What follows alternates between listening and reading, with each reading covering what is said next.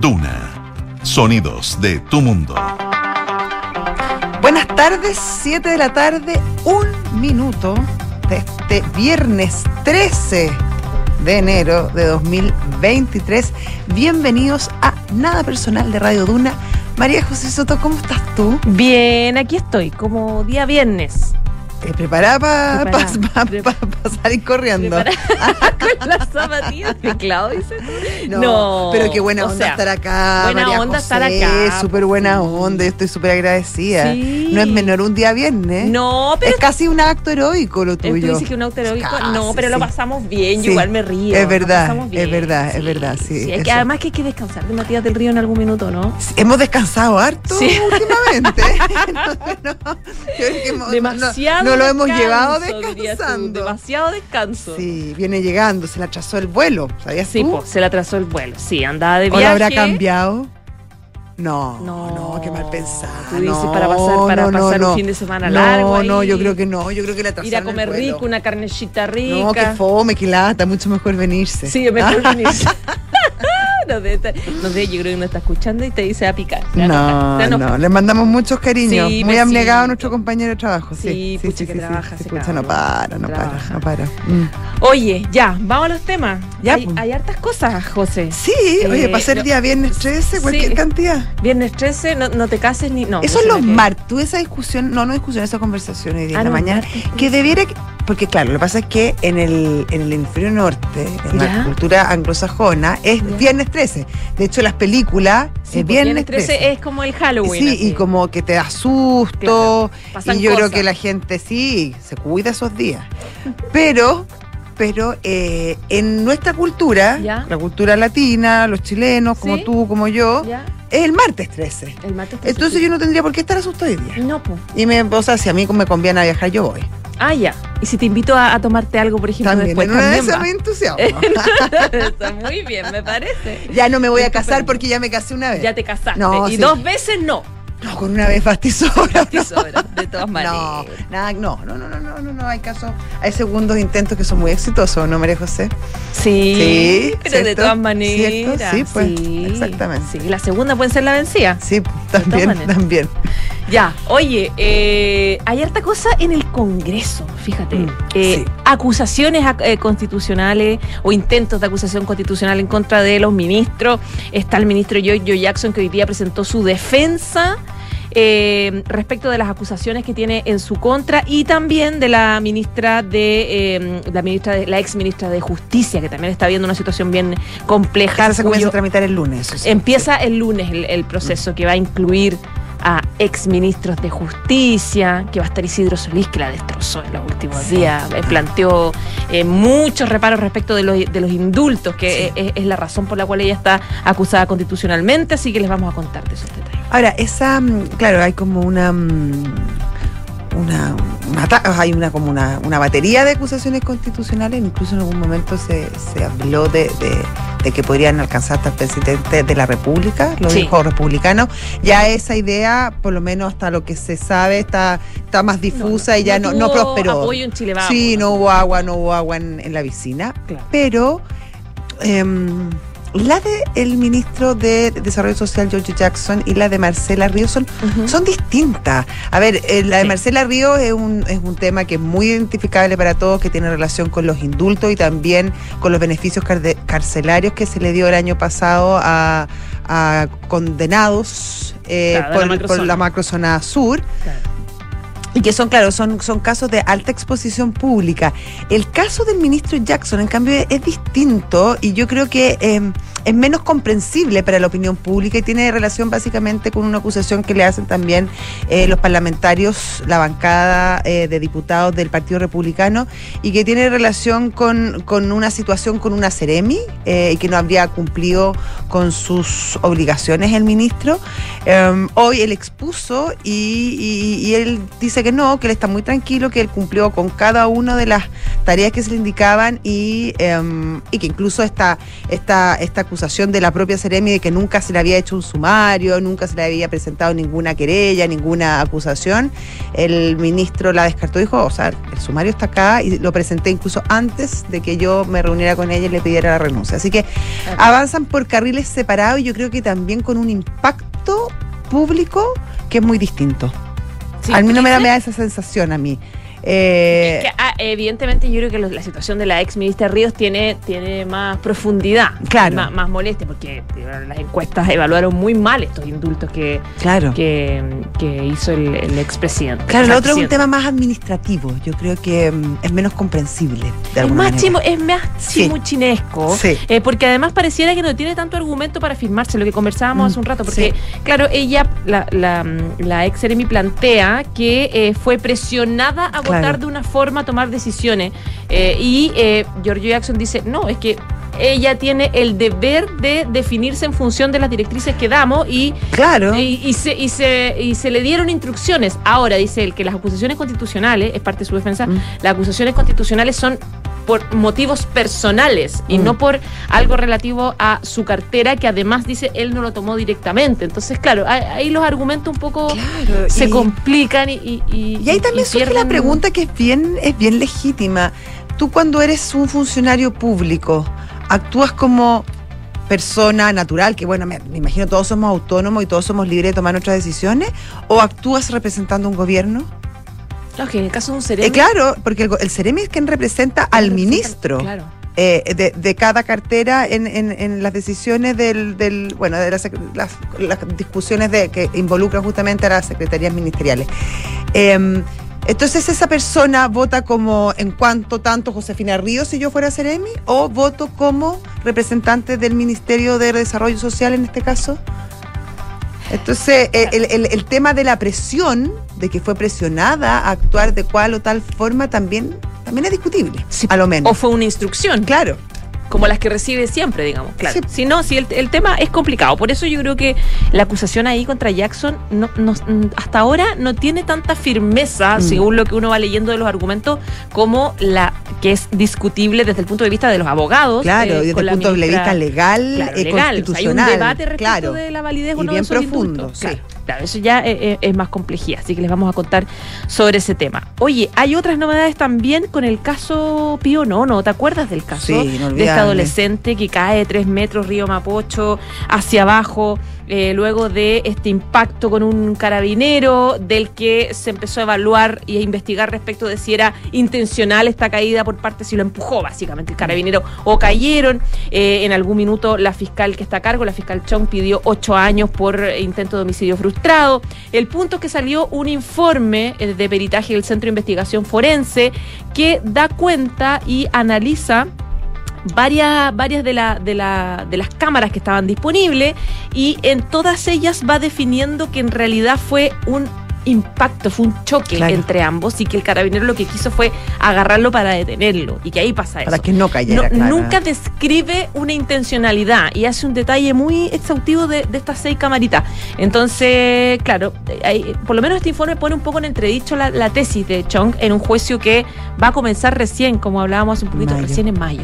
Vamos a hablar en- más en profundidad de, de- de este, de, este, mm, de este informe, eh, que claro, em,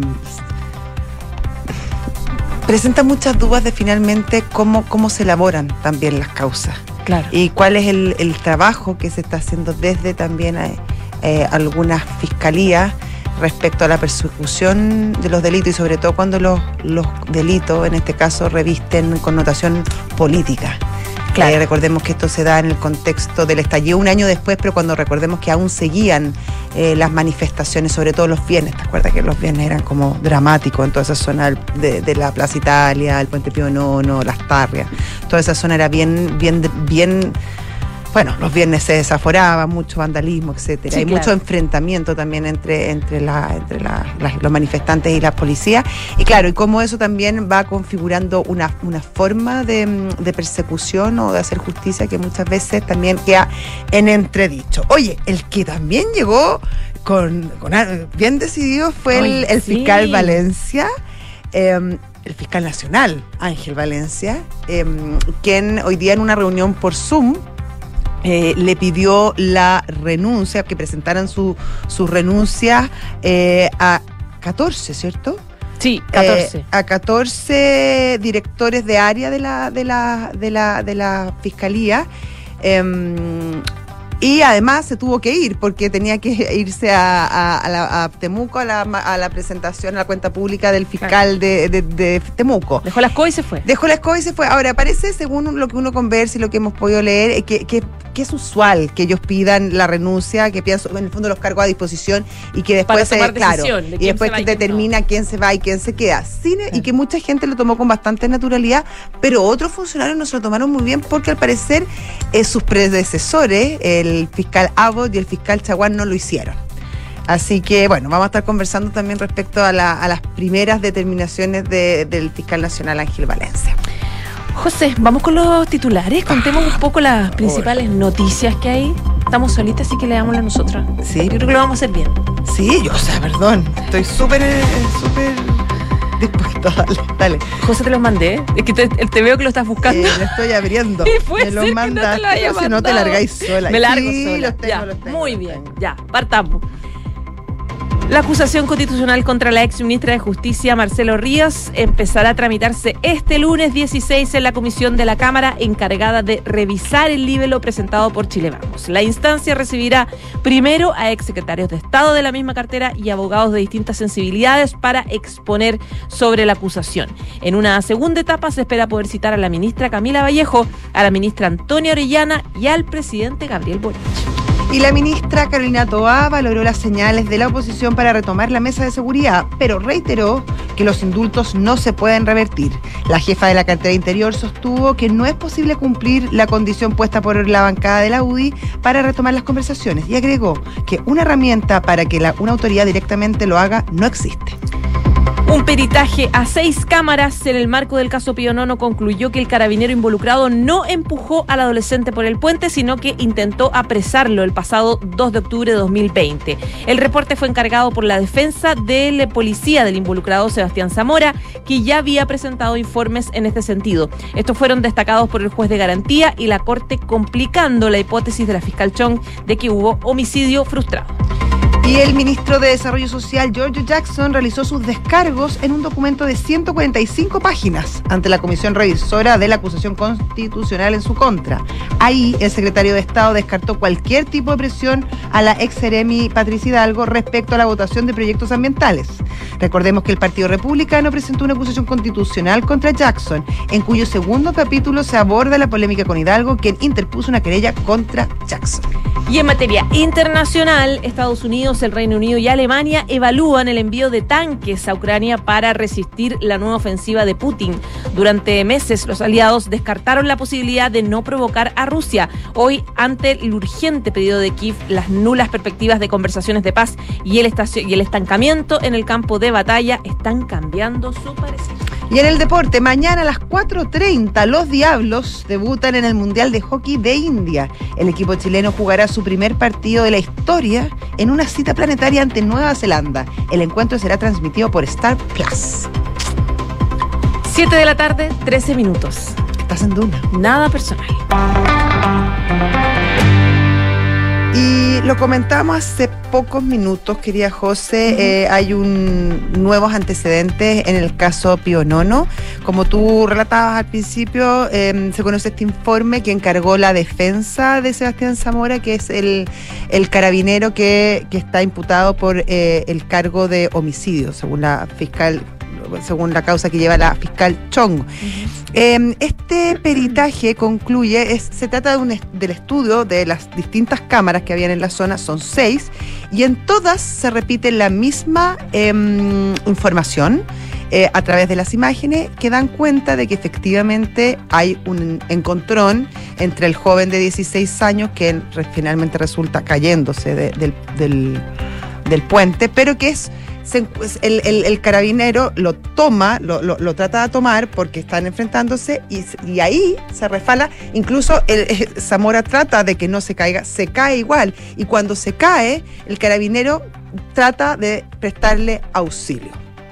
Eh, obviamente, esta información de corroborarse echa por tierra la idea de un homicidio frustrado, porque acá no hubo un intento de homicidio ni nada por el estilo, sino que cambia la figura y podría ser o lesiones graves o eh, accidente, incluso podría ser accidente, según ha dicho la, defensa de, de Zamora. A mí lo que me preocupa de este caso en particular es cómo una fiscal llega a una conclusión tan enfática, tan seria y tan grave, que es el intento de homicidio, sin evaluar eh, pruebas tan importantes como son las imágenes que hay en las cámaras. ese claro, esa información siempre estuvo, entonces sería súper eh, pertinente conocer finalmente cuáles son los antecedentes que ella evalúa y por qué descarta un elemento de prueba tan importante, tan determinante y tan evidente como son las imágenes del hecho en cuestión. Y ahí uno se pregunta, claro, ¿qué se está considerando? Y sobre todo en un contexto, como hablábamos, que es un, contexto súper político, súper delicado, donde, las, donde además la, la, acción de carabineros estaba constantemente puesta en tela de juicio. Y lo que le significó además un costo en términos de imagen pública de carabineros súper severo, súper difícil, que está recién revirtiendo.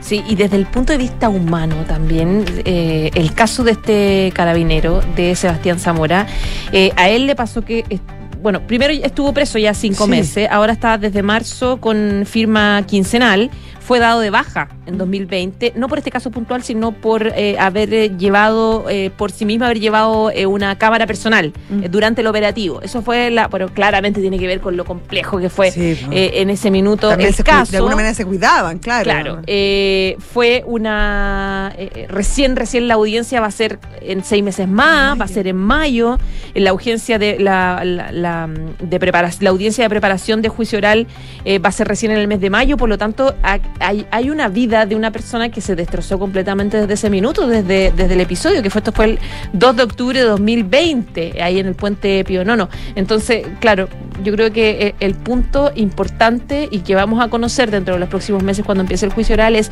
qué argumentos en realidad tuvo la fiscal Chón para poder eh, concretar esta, esta decisión que, em, que, significó un, cambio en la vida y un deterioro en la vida absoluto y permanente para, para este carabinero, desde el, partiendo desde haber perdido su, su, trabajo. su trabajo. Y su libertad por cinco y meses. Su libertad, Oye, medio año preso. Convengamos que efectivamente eh, el, el carabinero eh, Zamora, eh, trata de, sostener y movilizar a este joven porque él estaba tirando em, artefactos contra un vehículo policial. claro, claro. Eso, dice las seis cámaras de las seis cámaras, eso, Y, claro, si lo más impresionante es que según cualquier sea el ángulo que se le mire, el incidente es coincidente. O sea, ni siquiera uno puede decir, no, es que en la cámara C, en la cámara 4, era, era, se veía como otra cosa. Eh, desde espaldas parecía distinto. Eh, lo impresionante de este peritaje es que las seis cámaras coinciden. Claro. Claro, mira, de hecho, vamos a leer una, una de las cámaras. Dice, se puede advertir que, en este caso de evaluación del, estudio, dice el participante número dos, que es el carabinero, abre sus brazos en aparente acción a el participante uno, que era el adolescente, y colisionan en un área de la vereda contigua a la veranda del puente, al lado segundo post, eh, eh, no, al lado del segundo poste de luz. El, participante dos, es decir, el, carabinero, sigue su carrera luego de esta colisión de, de ambos y advierte que el eh, adolescente cae desde la baranda hacia el lecho del río Mapocho.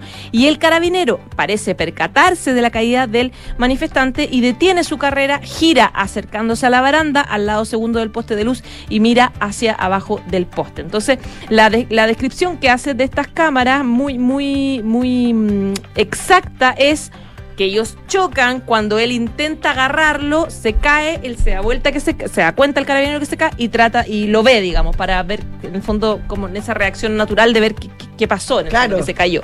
Entonces no hay ningún indicio, por lo menos en las cámaras, de que él haya intentado empujarlo. Fue que intentó atraparlo, detenerlo en el fondo. Eso por lo menos se ve de las cámaras. Entonces, claro, pone en entredicho la decisión de la fiscal Chon, que ya fue muy cuestionada, fue muy criticada y generó mucho debate al interior de la Fiscalía Nacional, precisamente por eh, su decisión de em, plantear homicidio frustrado y esta petición de ocho años de cárcel para Sebastián Zamora. Siete de la tarde, 20 minutos, estás en Duna. Nada personal. José, hay mm, elecciones el 7 de mayo, para variar. Tenemos otro, otro año de elecciones. ¿Qué país con tanta elección? Sí, con tanta elección. Pero se supone que este ya va a ser el último año del proceso como que a mí me ha gustado, me gusta esto. a mí me encanta ir a votar. Es entretenido. Bueno, hay elecciones y em, las elecciones son de consejero constitucional, que son los que van a redactar la nueva constitución junto, constitución junto con un grupo de expertos que van a elegir el Parlamento. Hay todo un orden, un cronograma que va a Que ya lo deberíamos conocer bien luego a que deberíamos expertos, sí. sí. muy luego. Son, pero los que son elegidos democráticamente son 50 consejeros y por lo tanto ya se están evaluando cómo se van a organizar los partidos para las listas, si van juntos, en listas separadas, etcétera. En el oficialismo hay un problema importante porque especialmente desde el gobierno del Frente Amplio están planteando la idea de una lista única eh, con todos los que votaron el apruebo. Eso incluye todo, el Partido Comunista, Frente Amplio, PPD, DC, todos. Claro, socialista. Eh, claro, eh, pero hay algunos que dicen no no, nosotros no nos vamos con los comunistas porque eso nos va a quitar voto, que lo dijo el PPD bien clarito, mm. a través de, pareciera... Vamos a desaparecer. Vamos a desaparecer, lo dijo bien claro el ex senador Guido Girardi, que sabemos que mm. sigue teniendo altísima influencia. Tiene su peso ahí. O sea, muchísimo peso. Y eh, claro, hay estos partidos están planteando la idea de, eh, por ejemplo, ir con la democracia cristiana, eh, buscando y apelando al voto histórico que siempre ha votado por la ex concertación. Queremos hablar sobre este tema, ya tenemos en línea al diputado y presidente de la democracia cristiana, Alberto Undurraga. ¿Cómo está, diputado? Buenas tardes. Hola, diputado, ¿cómo está? Hola, muy buenas tardes, Josefina, María José.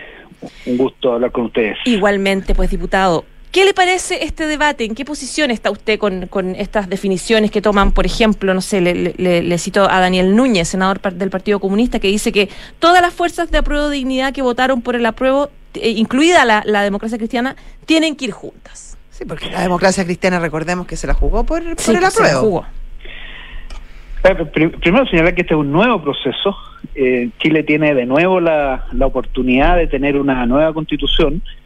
Logramos este acuerdo por Chile para este nuevo para este nuevo proceso que finalmente lo, ratificamos en el Congreso esta semana.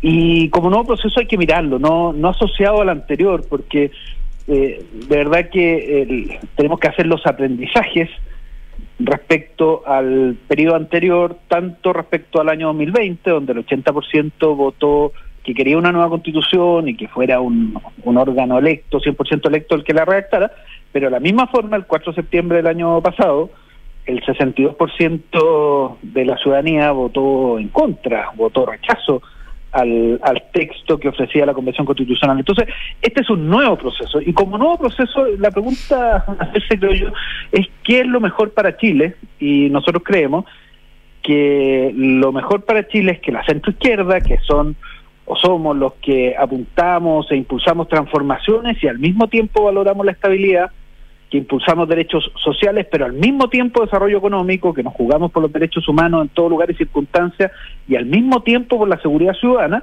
bueno, eso que se le llama centro izquierda, centro, centro izquierda, que tengamos una lista distinta a prueba de dignidad eh, y, de esa forma tener un mensaje más nítido eh, hacia la ciudadanía y creemos además con mayor posibilidad de, elección. Mucha gente que nos está escuchando votaría por nosotros en la medida que eh, tengamos un mensaje nítido de centro izquierda y no estemos en una alianza con la Provincia.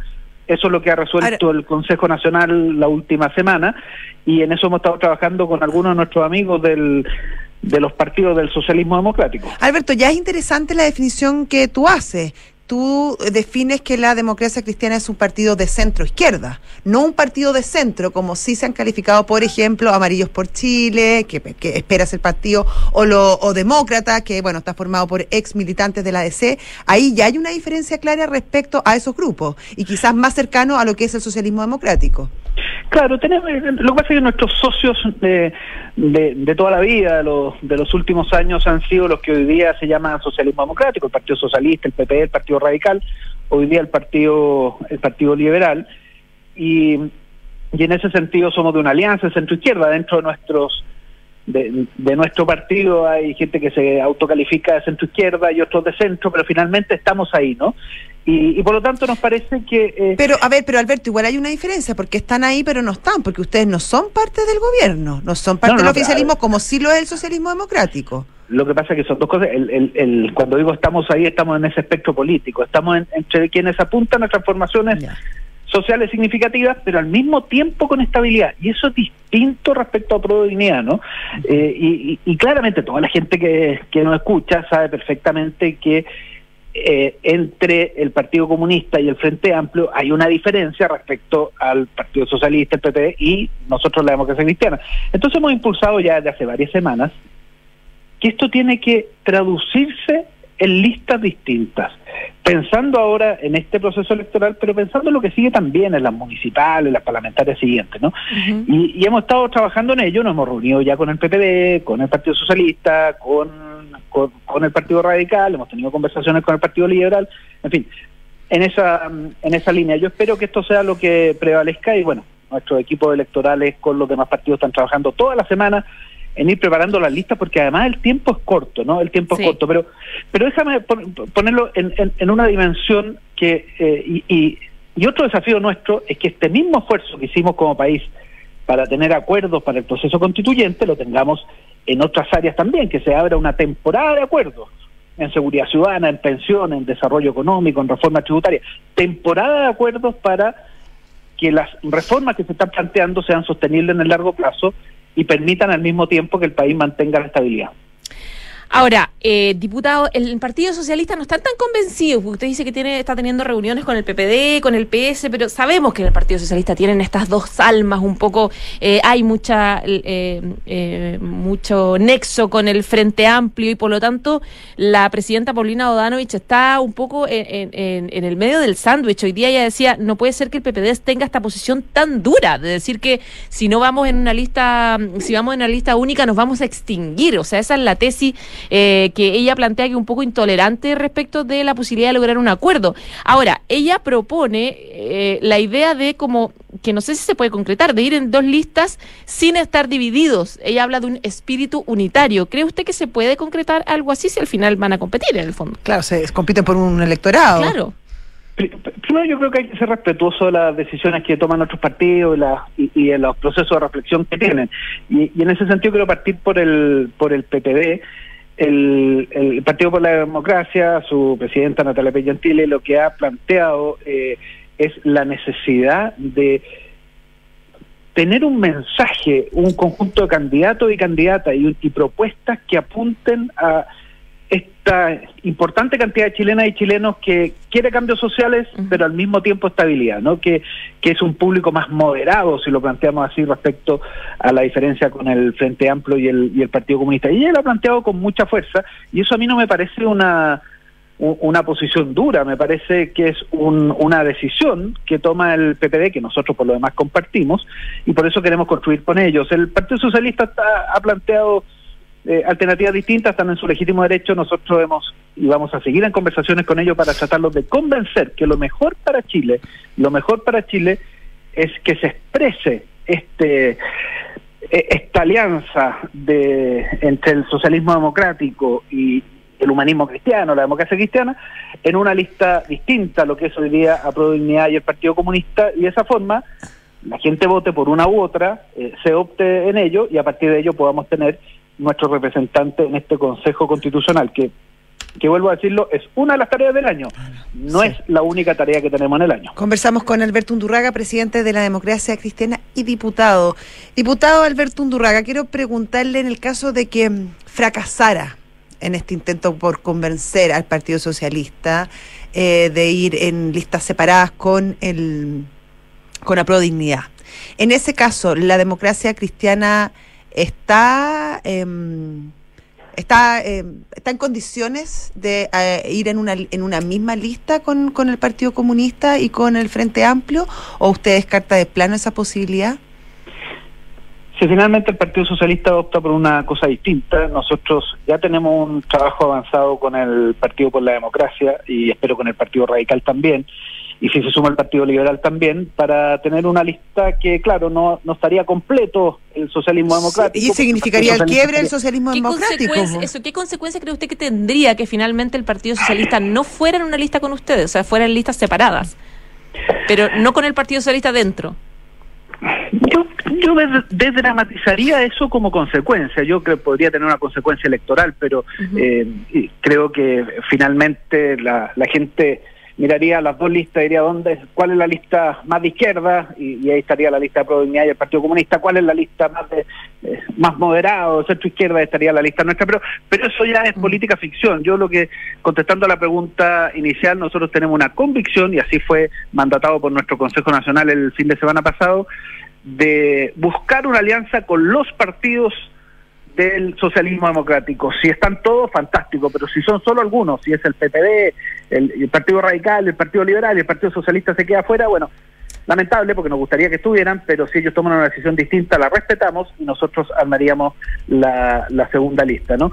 Eh, ese es el camino al cual, eh, en el cual hemos estado trabajando, le hemos estado dedicando tiempo. Yo mañana voy a la región de O'Higgins a conversar sobre esto, tendremos reuniones en paralelo en la región de Valparaíso, la próxima semana tenemos una Junta Nacional para volver a conversar de esto de esto y de los otros desafíos que tenemos durante el año que queremos instalar y ayudar a instalar en Chile, que se instale una temporada de acuerdos, porque así como estamos hablando hoy día del, del proceso constituyente, que eso fruto de un acuerdo, un acuerdo más amplio, un acuerdo no solo entre democracia cristiana, socialismo democrático, sino que involucró también a sectores de la derecha, bueno, en esa misma línea tenemos que avanzar en seguridad ciudadana, en pensiones, en reforma tributaria y en desarrollo económico, por decir los cuatro temas que hoy día están en la agenda y probablemente en salud y en educación también. Entonces, eh, queremos avanzar en los dos planos, en el plano constituyente, pero también en instalar en, en Chile, ayudar a instalar que volvamos a una temporada de acuerdos cuando Chile ha tenido acuerdos amplios para avanzar.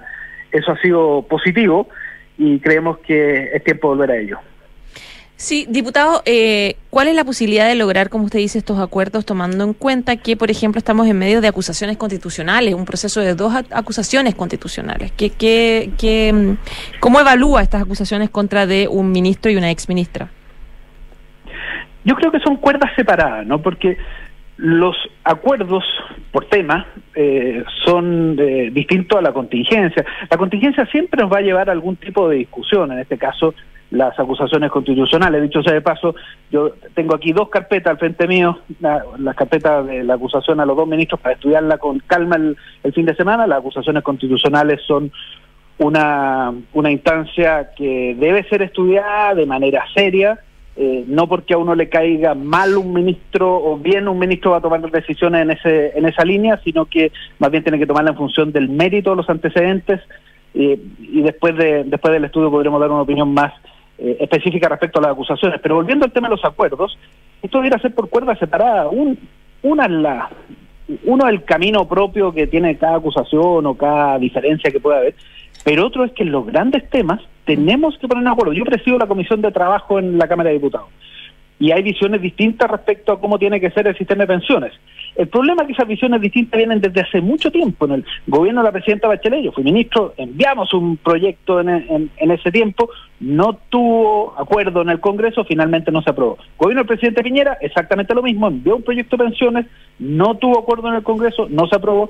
Yo espero que en esta oportunidad sí logremos un acuerdo porque ¿quién finalmente paga los costos del no acuerdo? La ciudadanía que nos está escuchando los jubilados actuales y los futuros que no les aumenta la pensión. Entonces, yo creo que eh, en esto tenemos que hacer un esfuerzo, hay una visión muy de solo capitalización individual, hay otro de una visión solo reparto, o sea, solo gastar toda la plata.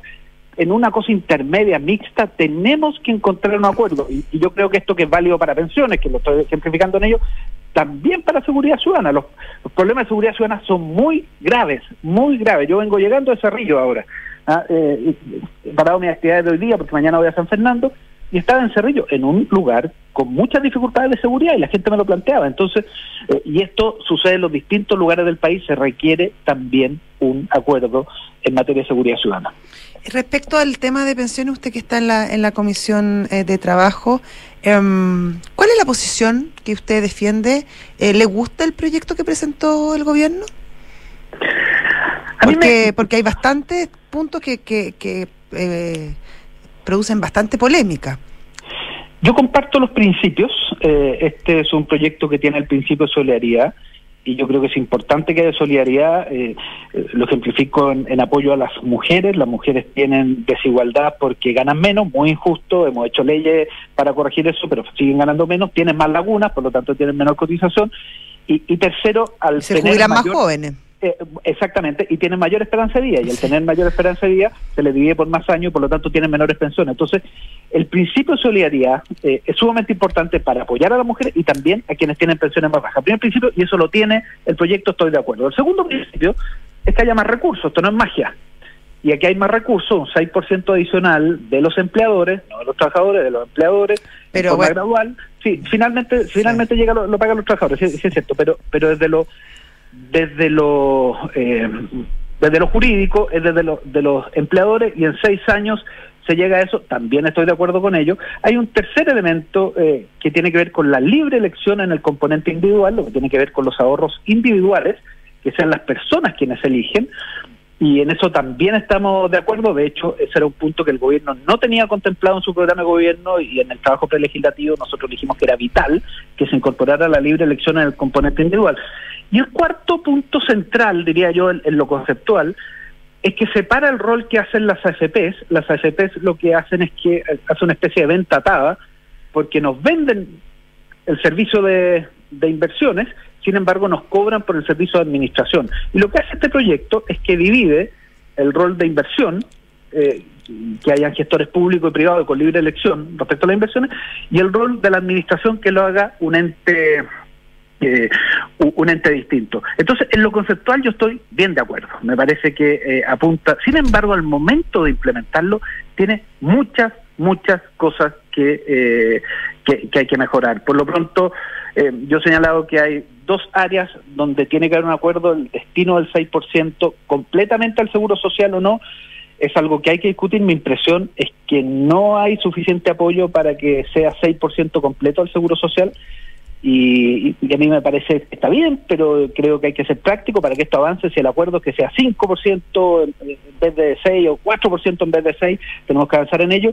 Y respecto a la separación del rol que hoy día hacen las AFP, me parece correcto, sin embargo, el cómo lo implementan me parece que, que, que no está bien. Se le da demasiado poder, a mi juicio, al, al ente. Eh, al ente, exactamente, ¿no? Y al, al, al IPS en este caso, ¿no? El, eh, entonces, yo creo que hay cosas específicas que sin duda tienen que mejorarse, pero aquí no importa tanto qué piense yo, eh, sino que aquí lo importante es que pensamos los 13 que estamos en esa comisión para ponernos de acuerdo para que esto avance. Y mi rol como presidente de la comisión ha sido acercar posiciones acercar posiciones porque cuando llego te, uh -huh. temporada de acuerdos para Chile, bueno, en que me toca a mí estar actuando directamente en el sistema de pensiones, veo que hay posturas distintas, bueno, pongámonos a conversar, yo espero que a finales de este mes o principio de marzo estemos votando en general el proyecto para después entrar en la parte de acuerdo en particular, tema por tema. Alberto Unturraga, presidente de la Democracia Cristiana, diputado, muchísimas gracias por esta conversación. Gracias a ustedes, Josefina, María José, que tengan buena tarde. Hasta Chao, luego, fue en fin de semana. Igualmente, chao. Chao. 7 de la tarde, 38 minutos, estás en Duna. Nada personal. José, hablemos de Valencia. Hablemos el de fiscal Valencia, nacional. que llegó con Sí, llegó, sí, sí. sí. Eh, ha, tiene, un programa, tiene un sí, programa. totalmente. Ah, oye, sí, ha estado en la polémica a propósito de cómo fue el nombramiento, cómo fue el proceso en realidad para elegir al fiscal nacional, estos vínculos con Guevara que finalmente aclararon ambos. Eh, ambos tuvieron la misma versión, la verdad, respecto de que eh, no tenían ningún tipo de relación, solamente le había asesorado el municipio, después la intendencia, etcétera. Y hoy día ya tuvo su segundo día de pega marcado por una decisión que toma él de pedirle a los que, a 14 jefes de unidad especializados sus cargos a disposición para analizar sus renuncias. Él lo hizo a través de, de, Zoom y, claro, según consigna, por ejemplo, eh, la tercera PM, él ya sabe qué decisión va a tomar, ya claro. sabe a quién va a dejar y va, y va a, a, sacar, pero esta decisión de pedir la renuncia eh, eh, es para poder tomar una decisión formal, digamos. Claro. Eh, y que, claro, decía esta nota que a pesar de que es algo que normalmente se estila, a muchos les incomodó esta decisión, especialmente porque además no recibió la renuncia formalmente, sino que se fue a la Araucanía y esto fue a través de Zoom a los, a los directores pidiéndole que antes de las 12 enviaran un correo poniendo sus cargos a disposición. Eh, Sin embargo, según consigna este mismo medio, ya está la lista más o menos de quienes van a quedarse Claro, en el puesto. claro. Eh, que serían Antonio Segovia, jefe de la Unidad de Cooperación Internacional y Extradiciones, Pablo Campos, director de la Unidad de Recursos Procesales, Erika Mayra, jefa de la Unidad de Víctimas y Testigos, Sandra Díaz, gerenta de Administración y Finanzas, que serían los que Claro. se quedarían en El punto es que los que salen son unidades bastante importantes y además muy Sí. determinantes en lo que Ángel Valencia ha expuesto como sus prioridades. Y con esto me refiero a lavado de activos, género. Acuérdate que dijo que iba a tener una, una mirada de con, con mirada de género su, su intervención, o sea, su, su administración. Colaboración internacional, drogas, crimen organizado, entre otros. Por- es decir, las áreas probablemente más sensibles eh, en, una, en una fiscalía y donde además están puestos los ojos y, los, y probablemente la- la- los acentos durante la gestión de, de Ángel Valencia. Oye, el caso de Marta Herrera está, Ah, es complicado, sí. que claro, se incluye en esta petición de, de renuncia de la jefa de Unidad Anticorrupción, Sí. fue quien también postuló a Fiscal Nacional, que le fue mal, eh, y claro, ello es, es que no es que sea entre, entre pasillos que ellos se llevan mal, es que ella habló muy mal de él eh, eh, durante esta entrevista que dio en CNN cuando decía que el, actual fiscal nacional tuvo una comida con personeros de la UDI, eh, filtró, digamos, da a conocer esta información mientras ella no recibía votos en el Senado para liderar el Ministerio Público. De hecho, ella dijo ahí, entiendo que hubo una comida con un candidato, con el candidato Valencia, con gente vinculada, entiendo al mundo de la UDI, pero no tengo mayores antecedentes. Y decía, participó André Chadwick, el exministro del Interior, estaba el señor Valencia, no sé, de otras personas, decía eh, eh, Marta Herrera, claro, dejando la escoba a propósito de algo que siempre se ha cuestionado, es cuáles son las razones por las cuales los senadores eh, deciden que este candidato es favorito y este no, cuál es la relación personal que tienen, las reuniones, si es lobby o no es lobby.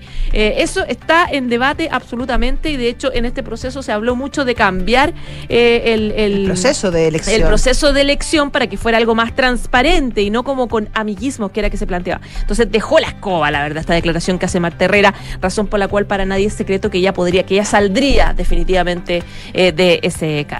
Herrera va a volver el día lunes, vuelve a sus funciones donde podría ser notificada de la petición de su cargo. Sin embargo, en el Ministerio Público advierten que no va a ser una salida fácil. Era que no, imagínate con todas estas polémicas.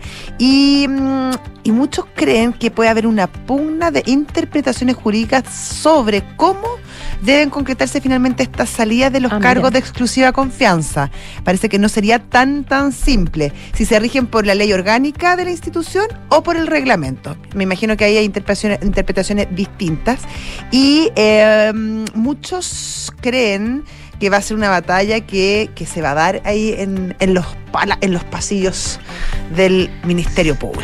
Chuta, ojalá que no tanto, porque pucha que tenemos prioridades. Sí, o sea, claro, seguridad, los fiscales de- deberían estar de abocados a otras tareas. De sí. prevención del delito. Hay un montón de falencias, carencias que está pidiendo la ciudadanía que eh, debería ser importante que se pusieran a trabajar mejor. 7 de la tarde, 43 minutos. Estás en Duna. Nada personal. Y saludamos a nuestros auspiciadores, José, ¿qué te parece? Vamos, Universidad Andrés Bello, acreditada en Chile a nivel de excelencia por seis años en todas las áreas y en Estados Unidos por el máximo periodo. ¿Y quieres comenzar a ahorrar para un proyecto? Quizás asegurar lo que ya has conseguido. Hazlo con Zurich, porque cuenta con múltiples alternativas en ahorro y protección para cada etapa de tu vida. Conoce más en zurich.cl. Vamos a una pausa y ya volvemos. Estás en Duna. Nada personal.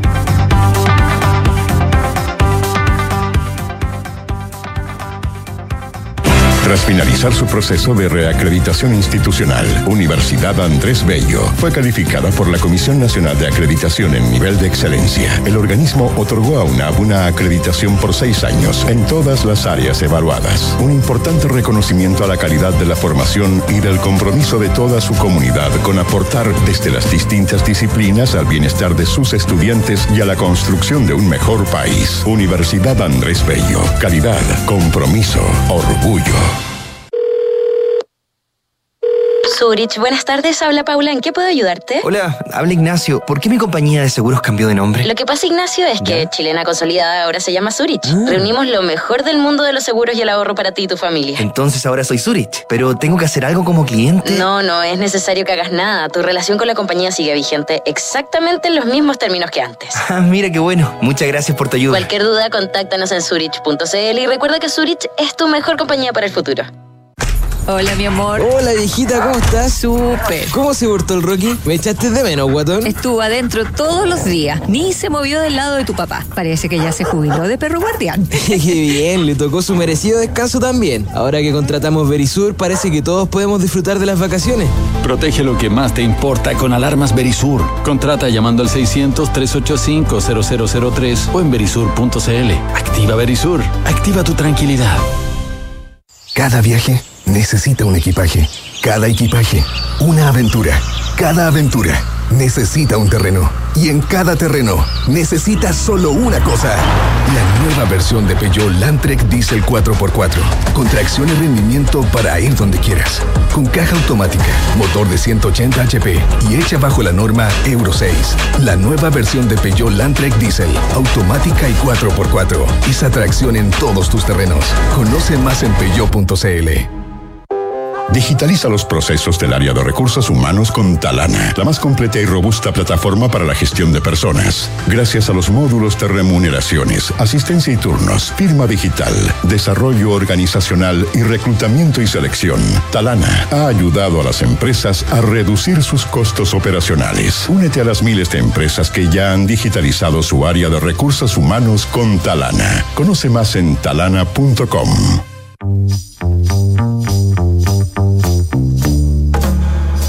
Son los infiltrados en nada personal. 7 de la tarde, 46 minutos. Estamos de vuelta aquí en Nada Personal de Radio Duna y está con nosotros nuestra infiltrada de hoy, María José Tapia. ¿Qué tal? ¿Cómo estamos? ¿Todo bien por acá? Qué bueno, qué bueno. No, pensé que me estaban diciendo que tenías que arreglar un Ah, poquito el chuta. micrófono. Ah, perdón, perdón. No, al revés. Ahí, ¿Ahí? ¿Ahí estamos? Muy bien, María Buenísimo. José. Muchas gracias. Oye, José, em, sigue la polémica con las ISAPRE Sí, y sus distintas esquilas. Hoy los dueños de clínicas, em, las clínicas privadas, también enviaron una carta eh, dando cuenta de la delicada situación en la que estas instituciones quedan con, con todo lo que está viviendo eh, la industria de las ISAPRE. La verdad es que ha sido, ha sido una semana donde el tema de la ISAPRE ha estado bien arriba. Partimos con este anuncio que hace la clínica Indisa diciendo vamos a cortar a Cruz Blanca porque Cruz Blanca no está dispuesto al reajuste por IPC y por ende todos los afiliados de Cruz Blanca ya se van a tener que atender particular acá en la clínica si quieren venir.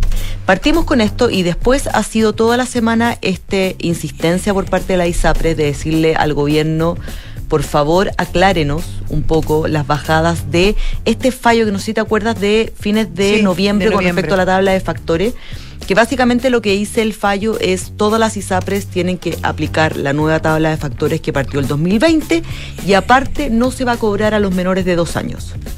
Las ISAPRES ya tiritaron con eso de no se cobra a los menores de dos años.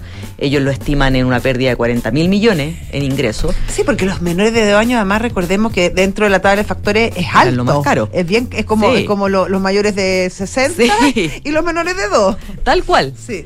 Tal cual, bueno, y les dicen justamente que eh, no se cobra a los menores de dos años y aparte eh, le plantean que todas las ISAPRES tienen que aplicar la nueva tabla de factores y aquellos que tenían una tabla mayor del 2020 hacia atrás tienen que devolver esos dineros.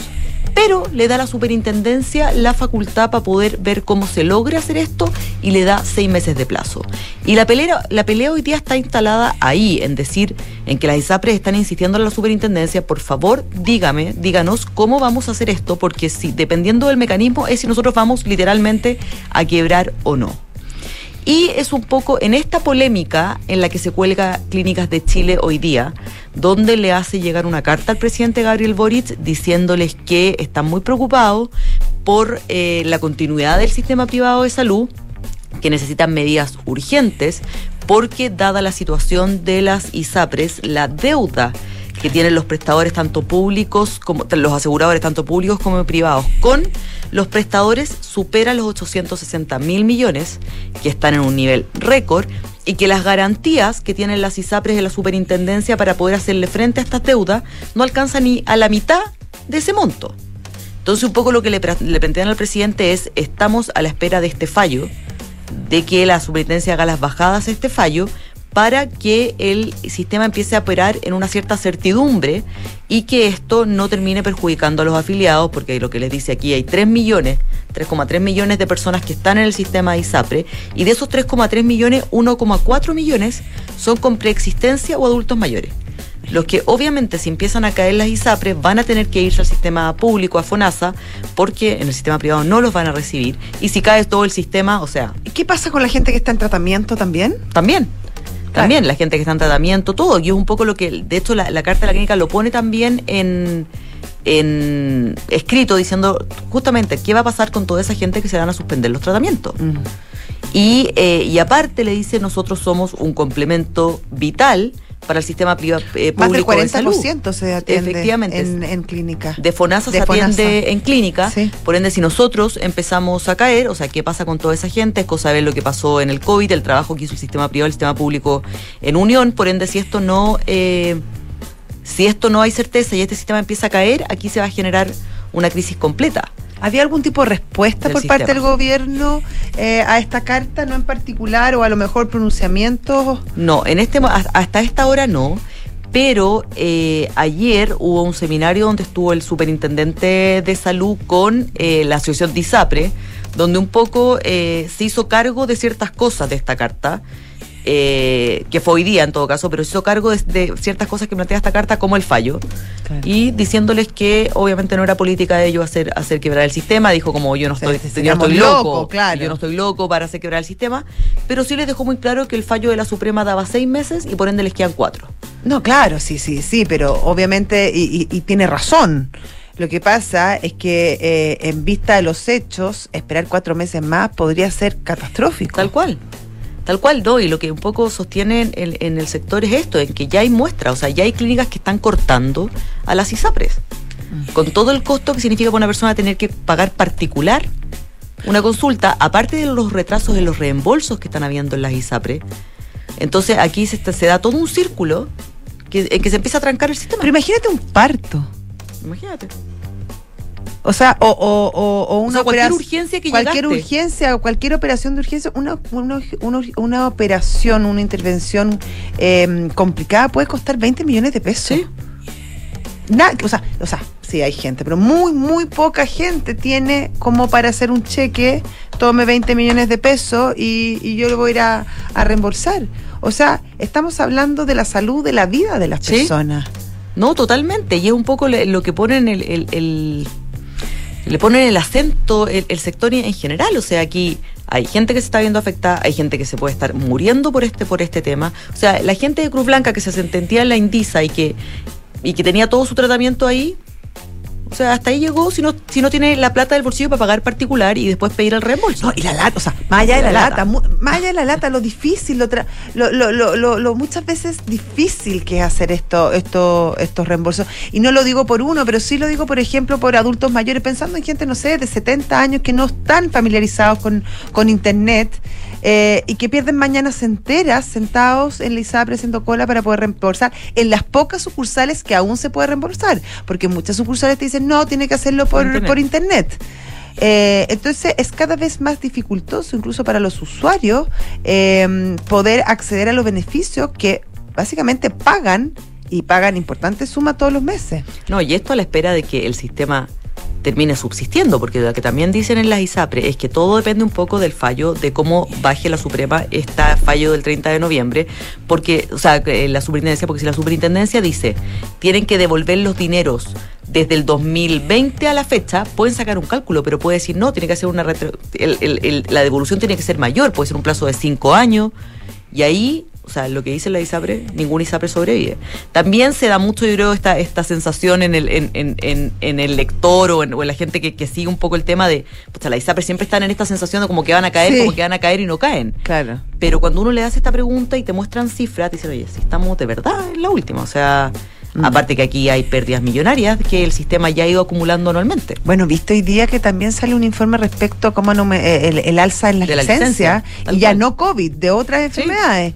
Entonces, eso también son presiones financieras altísimas para las ISAPRES. Tal cual, tal cual. Entonces, bueno, se espera que con todas estas presiones que han habido esta semana, que ya llegó hasta el presidente Boric, ya el- la próxima semana la superintendencia, me imagino, se pronuncie ya de alguna bajada de lo que, de cómo va a eh, sustentar este fallo y sobre todo qué va a pasar con los menores de dos años, donde también están ahí poniendo el acento de si eso realmente va a ser tan así, Claro, si porque, no. Porque claro, uno dice, como humanamente hablando, cobrarle a un niño menor de dos años, uno dice, pucha, eh, claro.